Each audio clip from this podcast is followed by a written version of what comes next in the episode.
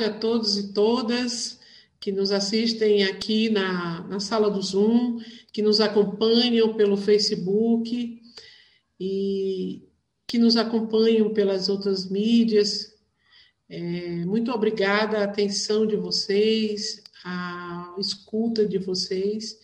Esse é um programa de toda terça-feira, Café com Direitos Humanos, da Sociedade Maranhense de Direitos Humanos. Cada terça é um tema. Cada terça, uma discussão diferente. Em tempos de pandemia, o café tomou esse, esse meio virtual. E esse meio virtual tem se tornado a forma de nos aglutinarmos, de nos fortalecermos, de nos juntarmos para lutar pelos direitos humanos. E o tema dessa semana são mulheres contra a grilagem. A luta das mulheres é, pela defesa dos territórios, dos territórios das comunidades tradicionais, originárias, a defesa da vida e da forma de vida diferente nesses territórios, e a defesa contra gente que só quer dominar e tornar os territórios fonte econômica. Então, contrário a toda essa essa ganância de tornar os territórios fonte econômica, estamos nós aqui, contra a grilagem, contra a passagem da boiada. Não vamos permitir que coloquem os pés em nossa terra, em nossos territórios. Assim, estão aqui mulheres que é, vão falar das suas experiências e dos seus acúmulos como teóricas, de como é que a gente pode fazer esse enfrentamento como mulheres dos territórios e de defender os territórios contra a grilagem, uma prática maléfica onde ricos e gente do poderio econômico tenta na mão grande tomar territórios tradicionais e originários. Então, com alegria, eu acolho e digo sejam bem-vindas, Júlia e Luana. E peço a Júlia que se apresente, depois a Luana, por favor. Boa tarde a todas e todos. É, obrigada ao convite da SMDH. Um prazer estar aqui conhecendo as companheiras Rosiana e Luana. É, como eu já falei, como a Rosiana já falou, me chamo Júlia, sou geógrafa, é, Estou agora no mestrado em Geografia na UFMA e tenho feito pesquisas na Geografia Agrária desde 2015. Pronto, aí uma pessoa, seja bem-vinda, Júlia, com o seu acúmulo dentro desse campo agrário para nos ajudar a compreender como fazer essa luta contra a grilagem. Luana, tua vez de apresentar-se. Boa tarde, parentes, parentas que estão aí também assistindo, acompanhando. Eu sou Luana Kumaruara, sou uma jovem mulher indígena. Hoje eu completo 35 anos, então estou jovem. Ah, é o teu aniversário, começou... que bom! É, vamos comemorar aqui. Vamos comemorar aqui. para vir tomar café da tarde aqui nessa, nessa rede maravilhosa. E sou, é, estou no mestrado em antropologia na UFPA. Eu trabalho aqui na organização das mulheres, Departamento de Mulheres Indígenas, e sempre tive aí frente, né? Aqui eu sou de Santarém do Pará, minha aldeia fica às margens do rio Tapajós,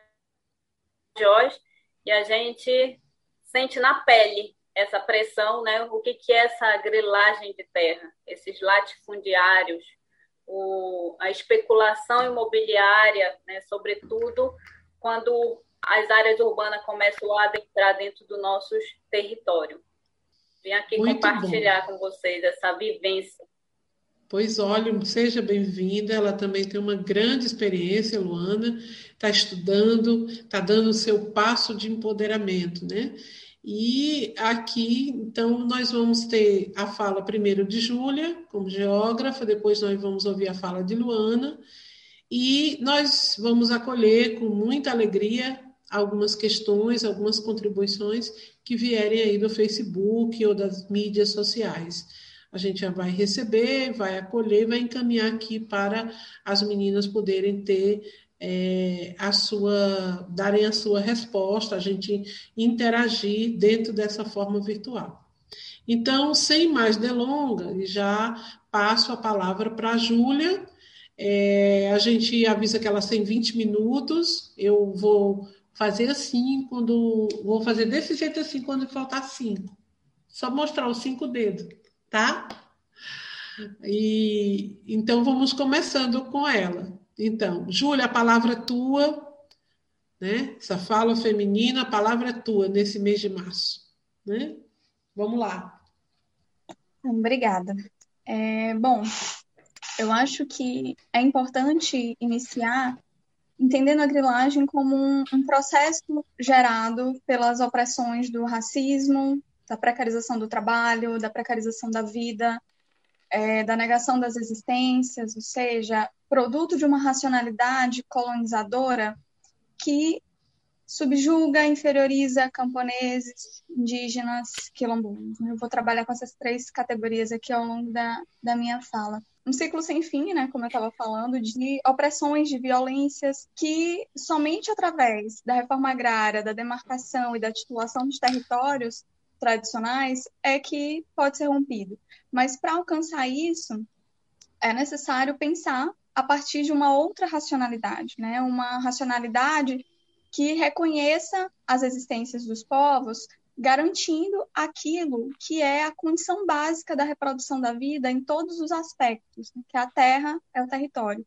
Então, aqui, é, nessa, nessa parte da minha fala, é importante frisar que esse reconhecimento não se trata, né, o que eu estou falando, somente da certificação da Palmares ou de um reconhecimento da FUNAI. Né? Esses são passos fundamentais, são passos importantes, mas eu estou falando da conclusão desses processos. No INCRA, existem processos que estão parados só na fase do RTD há quase 15 anos.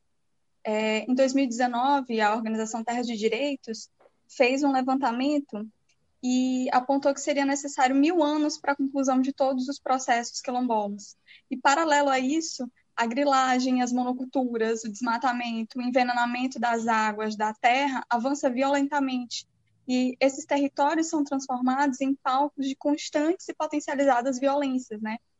Violências que atingem além do território entendido enquanto uma categoria geográfica, num conceito geográfico de relação espaço-poder, mas também daquilo que os estudos latino-americanos vão entender como corpo-território, e essa abordagem, é, que parte dos movimentos indígenas e do movimento feminista, se soma ao discurso do bem viver, do direito à vida, do direito à natureza. Então, a dimensão do corpo é interessante porque vai nos direcionar a entender que aquele corpo que está na luta tem raça, tem gênero, tem sexualidade, tem classe. Portanto, é, compreender essa dimensão é reconhecer que a opressão se materializa primeiramente no corpo. E que corpo é esse? É o corpo feminino, é o corpo da criança, né? Quem é que vai para a linha de frente no momento do empate, no momento do embate? São as mulheres, são as crianças. É, inclusive, é uma estratégia histórica de guerra. Né? Então, isso a gente está falando da, de uma violência latente, mas é, eu acho que tem uma cena que mais recente que ficou na minha memória, foi no despejo do Cajueiro, em 2019, em que havia mulheres, mulheres grávidas, crianças, vendo as suas vidas ser arrasada pela apropriação ilegal das terras, né? E então a grilagem vai se apresentar para as mulheres no cercamento dos babaçuais, na proibição do acesso aos recursos naturais, no envenenamento da terra, no envenenamento das águas, das palmeiras de babaçu, na derrubada da mata, na queimada, nos despejos, é, na eletrificação das cercas nos campos na Baixada.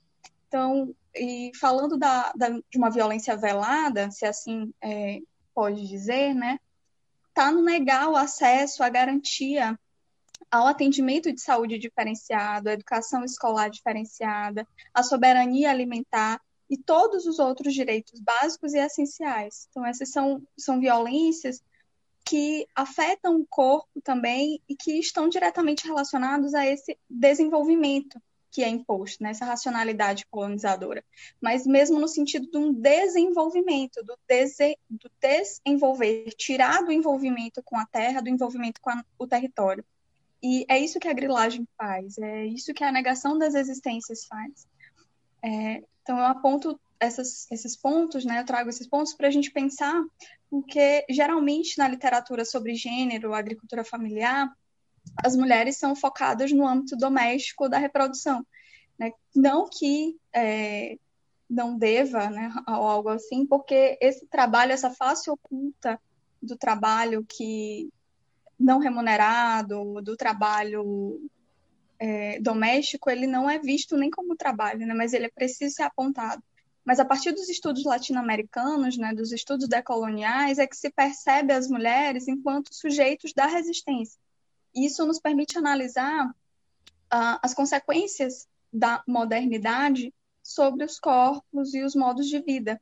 Então, as mulheres estão fazendo resistência contra os agrotóxicos, contra as sementes transgênicas, contra o patriarcado, contra o racismo, contra o controle dos seus corpos, dos seus territórios. Então, é muito bonito é, e de uma força traz uma esperança ver as mulheres organizadas na construção da autonomia social e política, produzindo nos territórios, ocupando os espaços de comunicação, mobilizando, fazendo formação política, se fortalecendo não só entre o grupo, entre a sua comunidade, mas também com mulheres de outros lugares.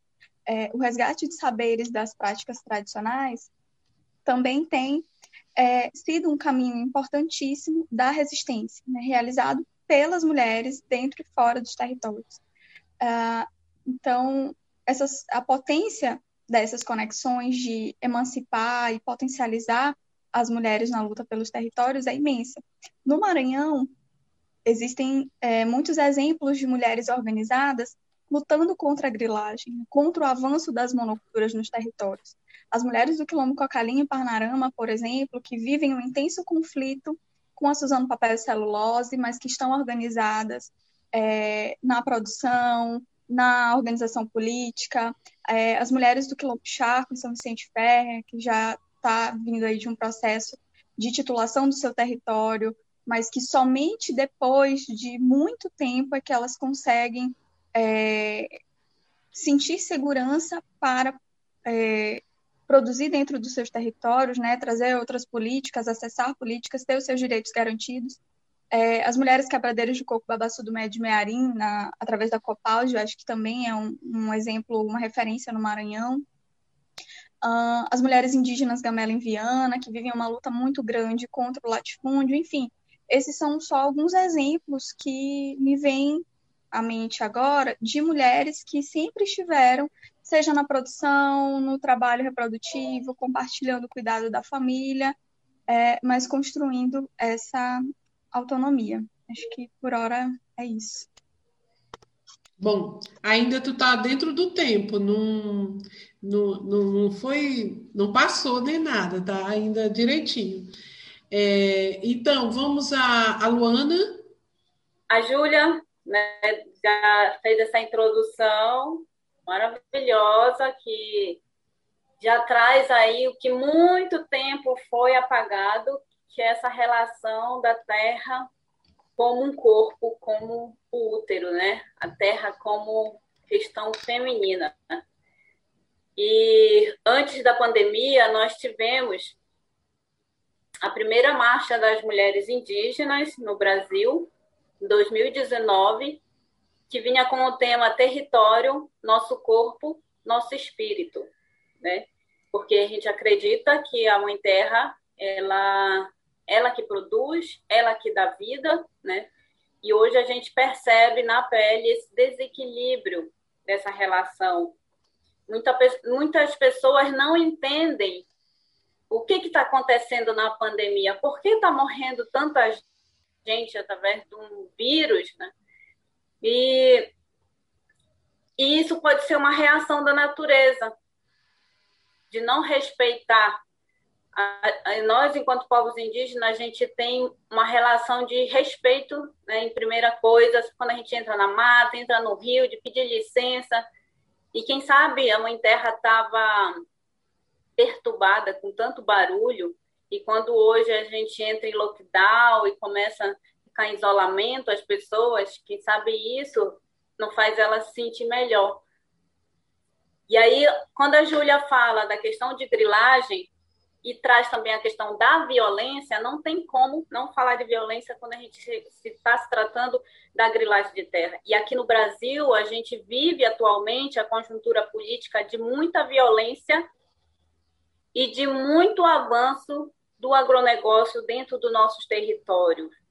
Essa grilagem de terra que hoje é, soa mais como especulação imobiliária né, dentro dos nossos territórios. É, eu moro em Santarém do Pará. Aqui a gente tem duas regiões, três, na verdade, com o município de Belterra, onde os povos indígenas vivem sob ameaça desses latifundiários, dessa grilagem de terra, que é a região do Planalto Santareno, Alter do Chão e Belterra com plantações de soja, milho, e, com, e o interessante é de como ela vem hoje. A grilagem de terra começou com os falsos documentos, né? Hoje eles não estão falsificando documentos, colocando na gaveta com aquela história, né, com grilo para parecer velho. Hoje são eles que estão é, dentro dos poderes. São eles que dão os documentos de grilagem de terra. É o secretário do meio ambiente, é o ministro do meio ambiente, é o político que está lá dentro. Então, a questão política impacta diretamente em nosso território. Né? Vai se tratar a, o que a gente traz aí como a bancada BBB, que é do boi, da Bíblia e da bala. E aí, quando eu falo essa questão de grilagem de terra e violência, em 2018, a partir do momento que, que começou o período eleitoral, já foi decretado pelo atual governo que a gente tem aí é, ódio aos povos indígenas. Já foi negado demarcação do nosso território nas suas campanhas, dizendo que não iria demarcar um centímetro de terra, né, um milímetro de terra, e ele está cumprindo com isso. Então, a Júlia traz essa questão dos arquivamentos, dos processos parados, pela, pra, tanto para a questão dos quilombos como em terra indígena.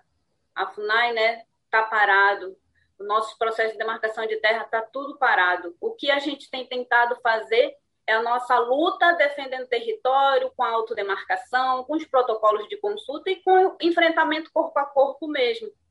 Tem até um, um vídeo que eu não sei se vai dar de passar, mas foi o que eu vivenciei logo após as eleições. Então, quando a gente tem um governo que declara ódio aos povos indígenas, que declara a violência, que coloca arma na mão desses latifundiários, é o que a gente está é, tá vivendo. Em 2018, aqui na região do Planalto, foi assassinado um indígena e um quilombola. Em 2019, e vocês podem ver que o norte está sofrendo mais isso. Ano passado, em período de pandemia, os parentes do Maranhão, Guajajara, estavam sendo mortos. E esse ano, começo desse ano, começou aqui no Pará assassinato de lideranças Tembé. E eu sou uma dessas pessoas que sou alvo deles. Eu tenho como provar isso no vídeo aí, que foi 2018, quando eu acompanhava a Comissão Interamericana de Direitos Humanos para ouvir os parentes Munduruku do Planalto, a gente foi abordado pelo Sojeiro, né, tentando é, não deixar que a reunião acontecesse, e quando eu fazia o registro, né, ele me agrediu. E eles se protegem, essas pessoas que agridem, essas pessoas que matam, são amigos do delegado, é amigo de quem está lá na justiça. Então, como é que a gente vai avançar em, em, em questões de direitos humanos se ainda é o branco que domina tudo isso, se a lei é feita pelo branco, é julgada pelo branco. Então, essa é uma questão histórica que a gente carrega da questão de grilagem né, e de não ser ouvida, e é uma estrutura política. De, hoje, o que a gente mais sente aqui na região do Baixo do Capajós é essa institucional, porque é mais fácil eles negar nossa existência em 2016, a gente passou por isso na terra indígena Maró, contestado por um juiz federal, contestando a terra, o processo de demarcação de terra indígena Maró, dizendo que ali não existia Borari e Arapium. Quando a gente tem dentro da, do, da própria Câmara de Vereadores de Santarém uma comissão de vereadores que apresentam um projeto para dizer fraude étnicos, que não existe quilombola indígena no Planalto. Então, é mais fácil negar nossa existência, essa questão que a Júlia traz de corpos, do que nos dá do que é de fato e de direito. Mas a gente nunca deixou, nossa luta é histórica, nossos antepassados sempre lutou. E o Brasil é, é ele surgiu de uma grilagem de terra, né? Foi foi explorado, foi violentado. São a, a, a nação brasileira é fruto de estupros das mulheres indígenas, né? que foi comercializada, que foram escravizadas. Então a gente carrega já os negros indígenas, sim, esse sofrimento mas a gente não esmorece na luta e continuamos firmes e fortes, né? É, o vídeo está pronto, né? Vocês podem rodar aí, depois a gente fazer comentários em cima do que o que é essa grilagem de terra na atual conjuntura política, como isso se intensifica ainda mais as violências no campo. Luana, muito obrigada. É muito forte a sua fala. Então, é, de si, é, como colaboradora aí, vamos rodar o fio, o vídeo? Depois eu tenho duas perguntas para vocês. Pode ser de si, a gente passar já o vídeo de si? Não sei, não estou conseguindo me comunicar com os meninos. É, de si, e aí, Luan, é, é, Sara e Wesley, a de si. É, ela está preparando, disse que vai colocar. É, eu vi agora, vi agora aqui no. Vai sair. Vai dar certo eles, né, eles se negavam a sair. Os, os produtores lá agrediu né, uma das nossas lideranças aqui do Baixo da Pajós, Luana Kumaruara, né, bateu no celular dela, derrubou no chão. Então, isso. Passou tá todo, problema, Luana? Mas tá tudo bem, não tem problema não. não. Parece que não passou todo. Não passou todo. Eu já tinha concluído o meu tempo, Rosiane? Não, ainda não. Você tinha ainda, ainda tinha tempo que ia completar com seu vídeo, mas já que parece que a Wesley está dizendo que era só aquilo que ele recebeu, 15 segundos. Hum. Ah, tá. Pode ser que deu algum problema na hora de fazer transferência pelo WhatsApp, mas então eu vou. Ah. É, Você pode completar, essa... completa a sua fala, por favor. É, que essa questão da, da violência no campo acaba, acaba causando a criminalização de lideranças. Né? Hoje a gente está carregado de processos, é, respondendo processos, e então quem comete essa violência de fato, né? Como a estrutura nos coloca na condição né, do, do que está fazendo coisa errada.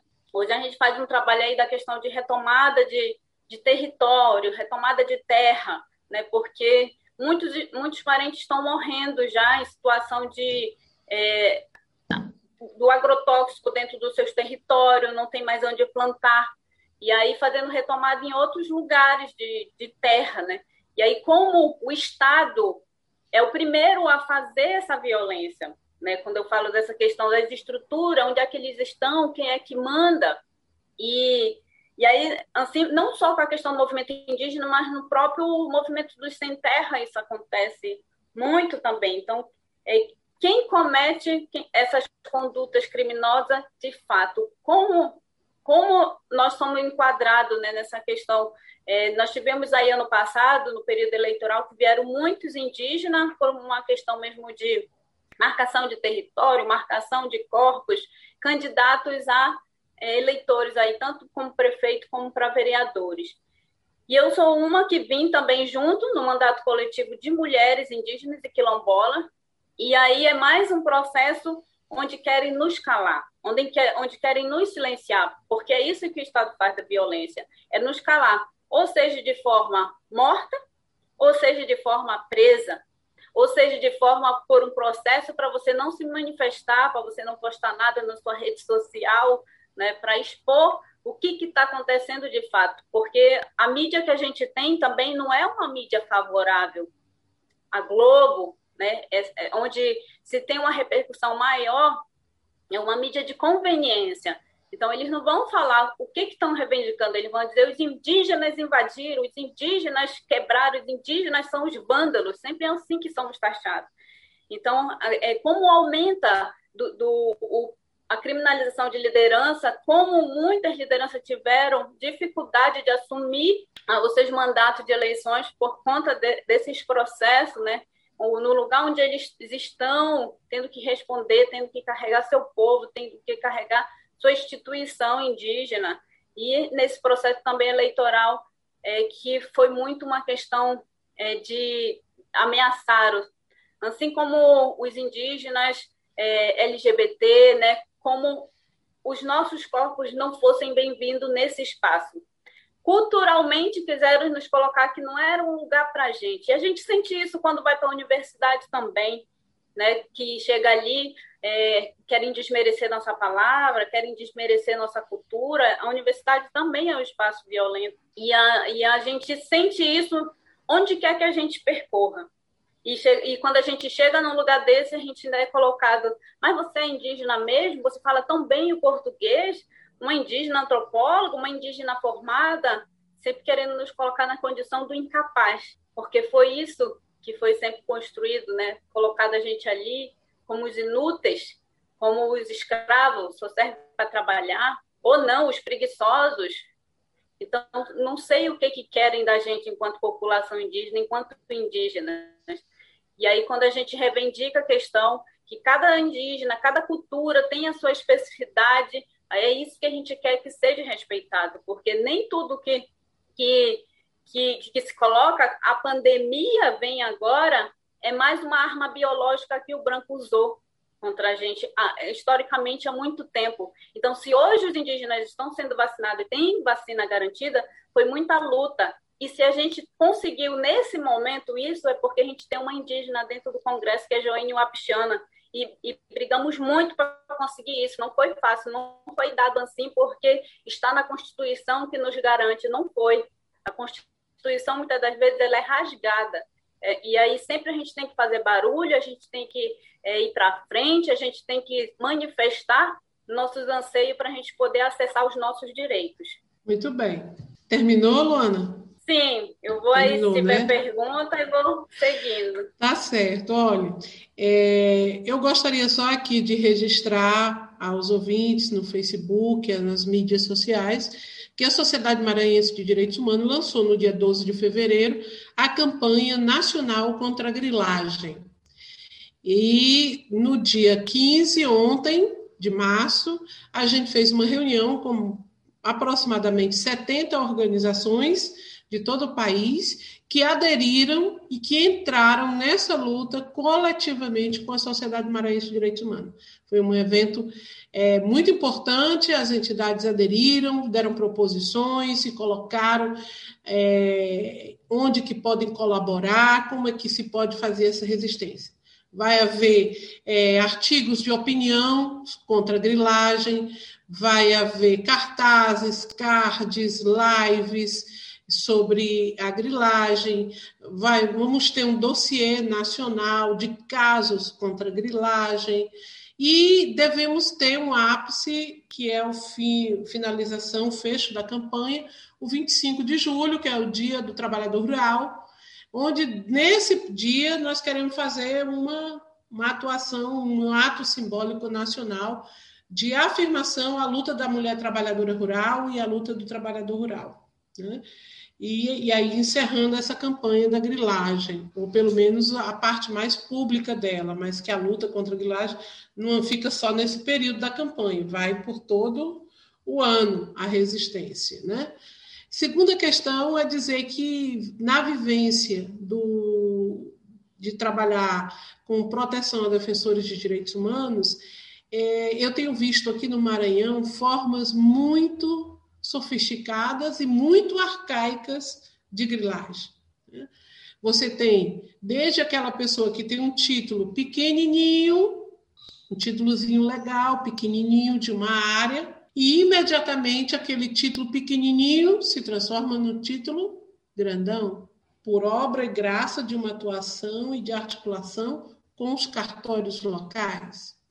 Você tem títulos que você torna válidos através da compra de é, herança de lotes de áreas tradicionais, pessoas que herdam e não querem assumir o território, repassam esse direito hereditário, e aí, dentro desse repasso, que é reconhecido cartorialmente, se também se aumenta os títulos e se valida título, né? Como se tornasse os títulos limpinho, limpinho, né?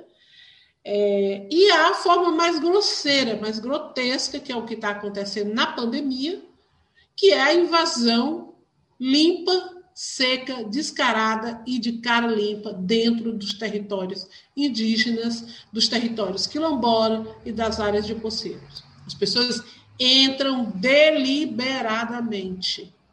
E aonde estão as fronteiras agrícolas que estão se, se estruturando, há uma incidência maior do processo de grilagem.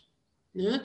Ah, e quando eu falo de fronteiras agrícolas, eu falo do Mato Piba e eu falo agora de mais uma que chama Macro, que é a Amazônia, Acre e Rondônia, que também há toda uma articulação de produtores em todo torno da soja, né? E nessas regiões. Então, são fronteiras agrícolas, articulações do setor econômico em busca de é, transformar os territórios em negócios. Né? Então, você tem desde o Mato Piba e agora você tem isso que estão chamando de articulação de Amacro, Amazônia, Acre e Rondônia. Né? Então, há uma articulação deliberada, né? explícita, descarada. Né?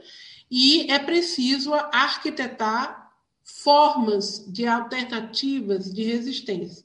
Aí eu vai uma pergunta para a Luana. Como é que os indígenas e como é que tu tem experienciado na tua experiência específica de resistência, alguma forma de resistir a essas estratégias e a essas táticas? Né? Essa é uma pergunta. A outra, eu estou fazendo a, a Júlia. Júlia, por que, que dá tantas mulheres, tantas crianças, tantas pessoas idosas fazem resistência nos territórios e a gente não vê, não, não tem a visibilidade das mulheres? Porque, inclusive, até na questão de defensoras, defensores ameaçados, a gente tem uma grande quantidade de homens e uma menor quantidade de mulheres. Por que a invisibilidade das mulheres? O que, que além do patriarcado, dessa visão colonialista, o que, que estaria impedindo a ter uma visibilidade dessas lideranças? É a minha pergunta para a Júlia. E tem aqui umas perguntas ainda do Facebook. O Arnaldo Filho Kumaruara é, diz que a tua fala, Luana, está muito carregada de ancestralidade. Né?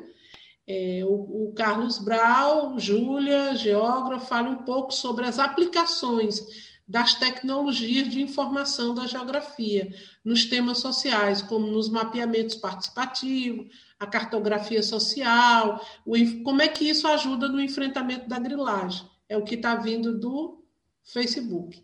É isso por enquanto, meninas. Pode ser? Vamos inverter, começando por Luana e depois Júlia? Pode ser, Júlia? Então, Luana. Você estava falando aí, Rosane, sobre a questão do cartório. E aí eu. Do, da, da articulação dos grupos econômicos, do, da, da, dos fazendeiros, dos grileiros com os cartórios. Pois é, e é justamente que eu estava falando essa questão das estruturas, os estados, onde esbarra né, o Estado. E a tua pergunta sobre a questão da resistência, uma delas é de registrar os nossos filhos com a etnia indígena.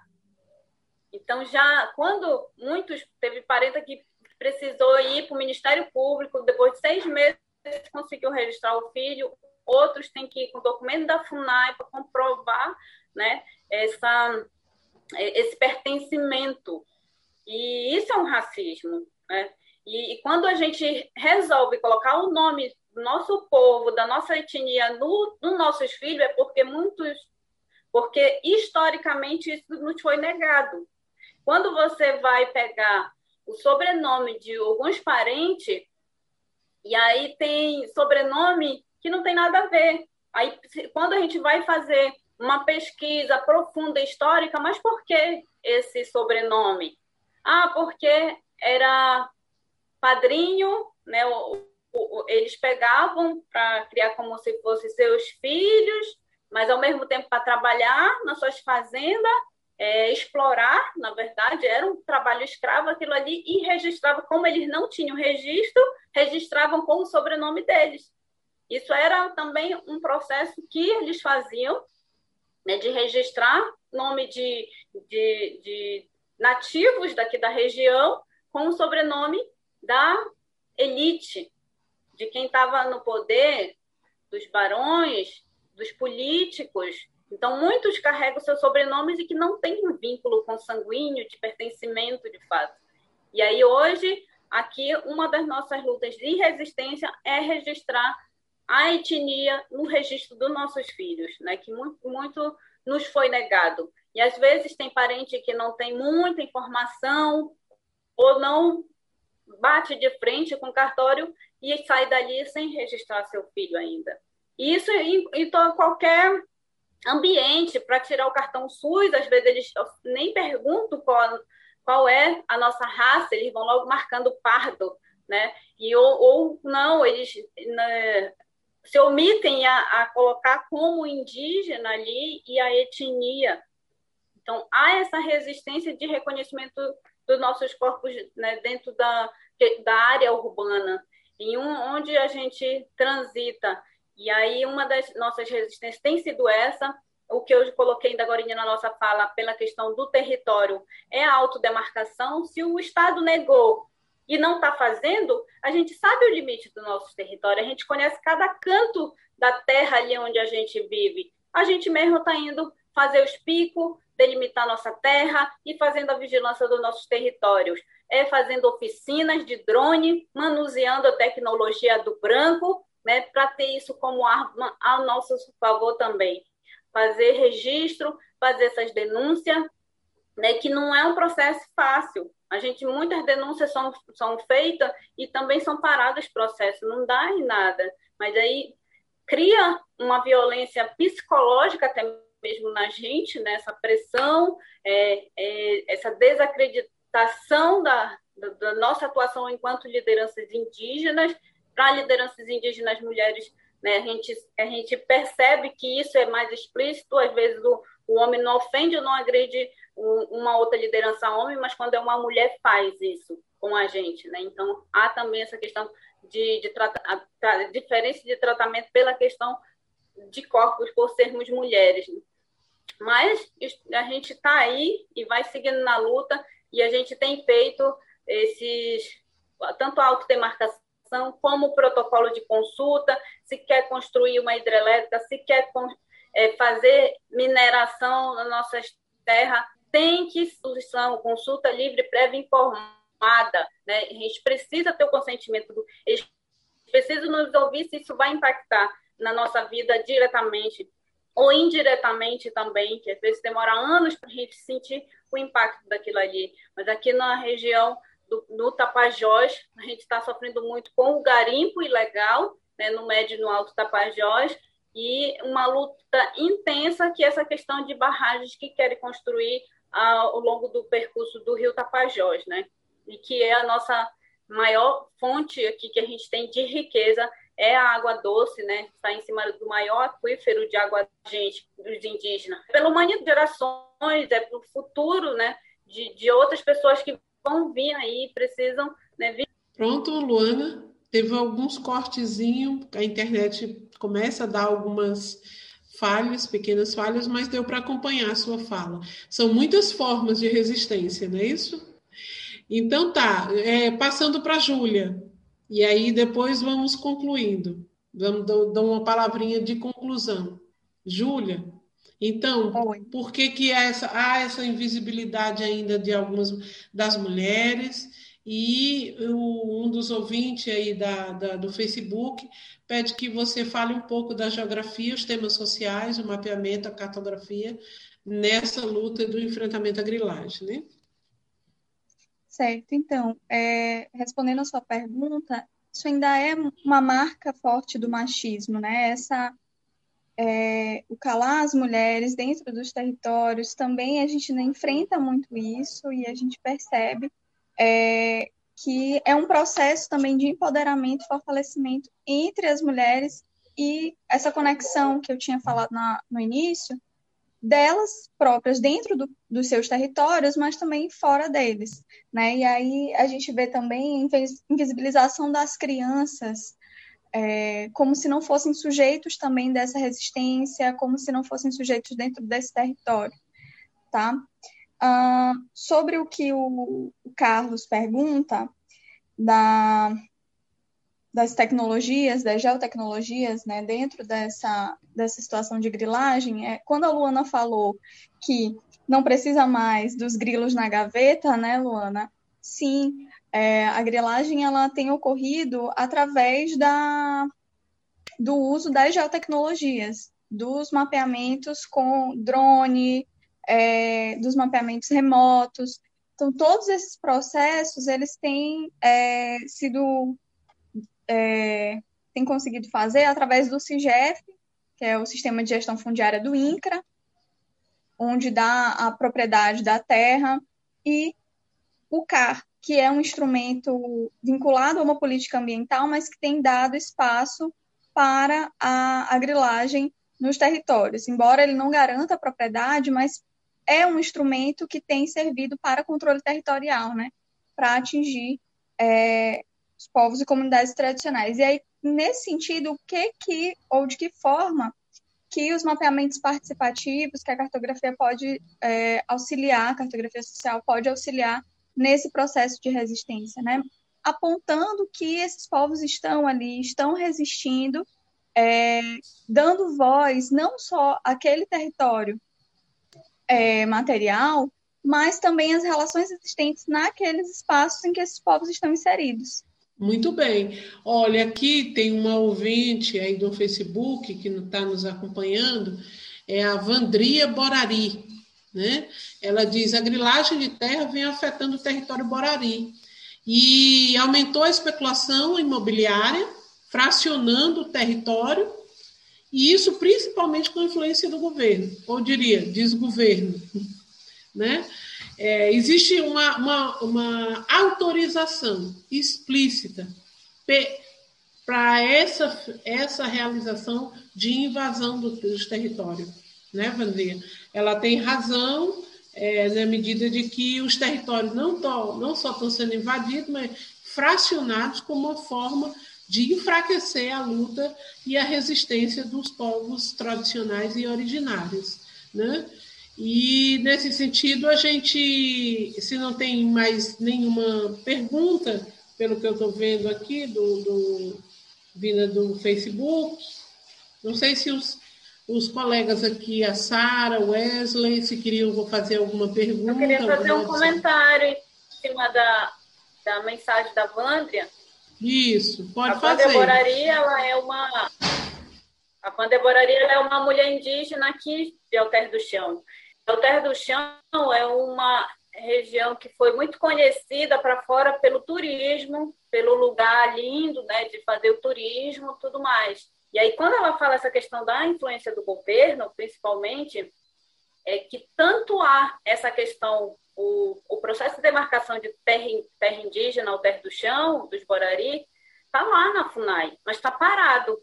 Mas quando a gente vê é, aumentando os prédios né, para pousadas de fora ou de políticos, então a gente vê que o governo facilita o que lhe convém, para o que eles uhum. querem. Por isso que a gente fala da especulação imobiliária, que são bens imóveis, eles só pensam no lucro. Mas em quem está ali, os nativos, não. Em Alter do Chão tem, está lá o povo indígena Borari, né? a sua raiz está lá, e muitos outros parentes também que vêm da região de Rios, principalmente da Resex, Tapajós Arapiuns, que vêm morar para Alter do Chão, indígenas e, e, eles sofrem muito com isso, o povo, o povo Borari de Alter do Chão, por essa negação, uhum. essa invisibilidade dos indígenas que moram ali e por essa perseguição de suas terras, por conta da, do turismo, né? sobretudo a especulação imobiliária acaba é, sobrepondo, se destacando ali, eles têm conflitos né, sempre ali com essa questão, é, ataques, mais uma vez, sobre essa questão da negação do pertencimento do povo guarari. Então, é, é são violência de todas as formas, tanto corporal, tanto de, de, de negação, assim, como psicológica, né? Essa, principalmente uhum. essa questão é, psicológica de, de, do racismo, da discriminação, que isso dói, né? É, isso dói muito.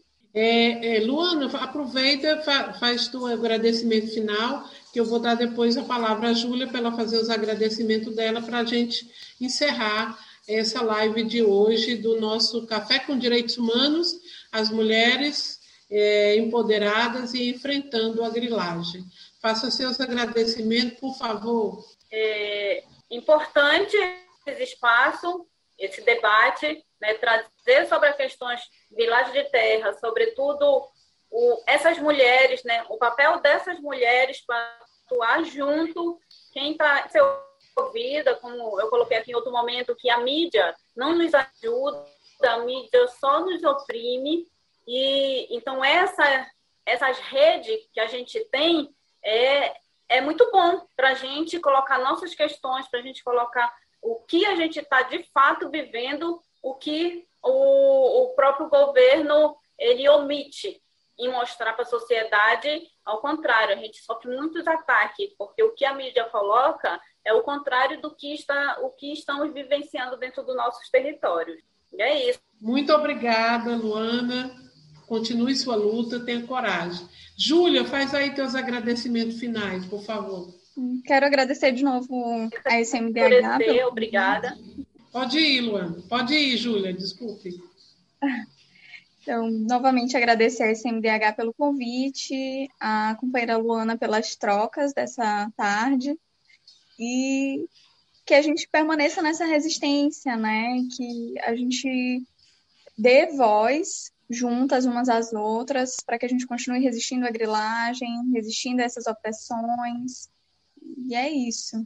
Obrigada. Olhe, eu também quero agradecer as pessoas que contribuíram aqui do Facebook, o Eric Moraes, o Arnaldo Filho, o Maruara, é, o Carlos Brau, a Vandria Borari, que colaboraram, perguntaram, deram seus comentários aqui. Muito obrigada a vocês que nos acompanharam e continuemos firmes, seguindo a luta, mesmo no momento mais sombrio que o país vive, mesmo diante de tanta retirada de direitos, diante de tanta violência contra as mulheres.